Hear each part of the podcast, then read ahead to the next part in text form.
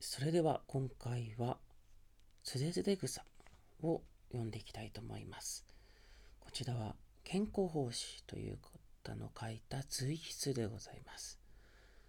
今回も出典はビギナーズクラシックス角川書店のものですね。の日本の古典からつれづれ草からでございます。つれづれ草こちら随筆なんですけれども非常に多岐にわたったお話があるんですね。どこか説話的な部分もありましていろんな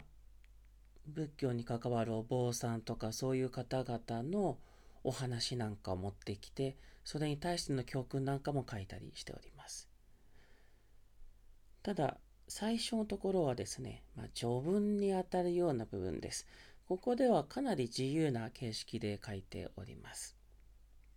今回はその部分を読んでまいりましょう。つれづれなるままにから始まる非常に短い部分です。序断と分類されております。では読んでまいります。つれづれなるままに、ひくらし、すずりに向かいて、心に移りゆくよしな仕事を、そこはかとなく書き作れば、怪しゅうこそ物狂おしけれ。最初につれづれなるままにから始まります。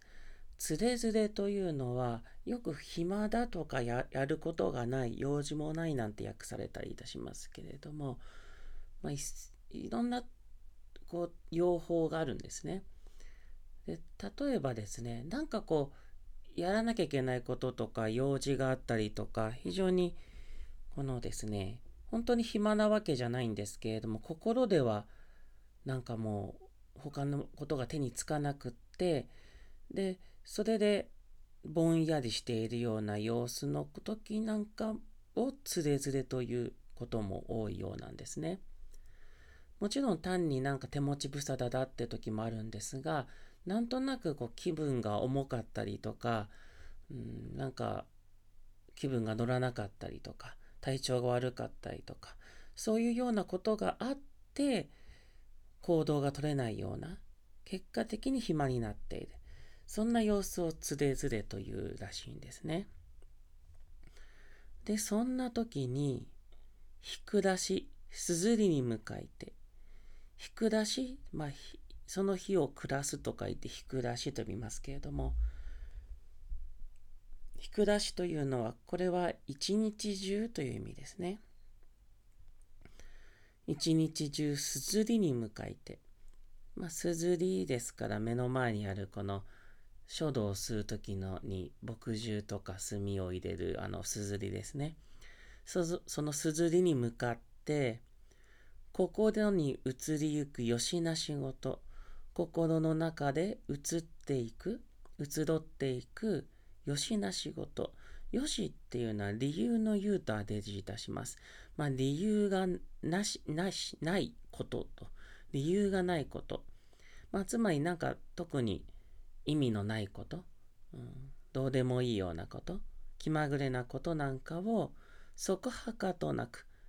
まあ、なんとなくですね。なんとなく書き作れば書きつけていくとと。つまりなんかこう気分が乗らなくってって何もできないなっていう時に一日中ずっとすずりに向かってここの移っていくものをさらさらと適当に書きつけていくっていうんですね。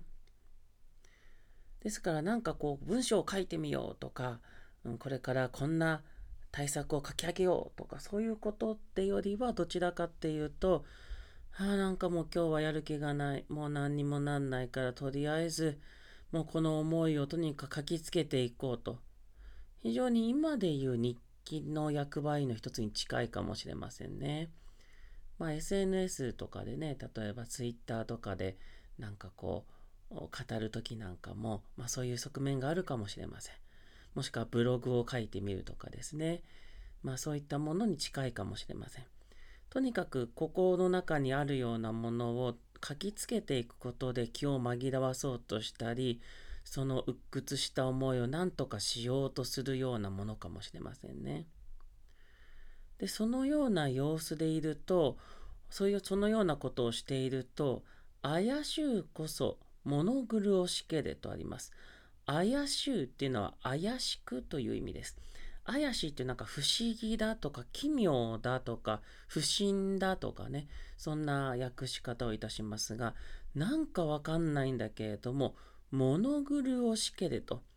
物というのは窃盗語というもので言葉の頭につく言葉ですね。ですからまあそんなに気にしなくてもよろしいと思います。なので苦しいんですね。苦しい。なんか狂ってしまったようになると。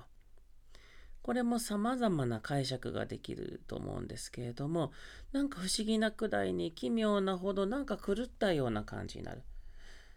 まあどうでしょうね。何かブログを書いたり日記を書いていると妙な気持ちになってくるというか、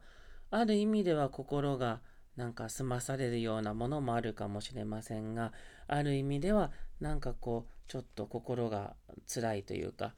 うん、なんかこう、ドキドキしてしょうがないような思いになるところもあるかもしれません。そのようななんかこう心が狂ったようになる。うんまあ、これは決して悪いこととも捉えられないんですけれども、ただいずれにせよあまり正常な状態じゃないというか、まあ、異常な状態にある。そういうような心境になっていくというんですね。まあ、そもそもがつれづれなる状態っていうのは、まあ、あまりその落ち着いた状況というわけではないんですよね。ですがその中で物事を書きつけていく自分の心内面を表面化していくことによって何か心に不思議な作用が起きる、まあ、そういったことが書かれているのじゃないかなと思います。まあ、こんなところからこのつれづれ草は始まっていくということでございます。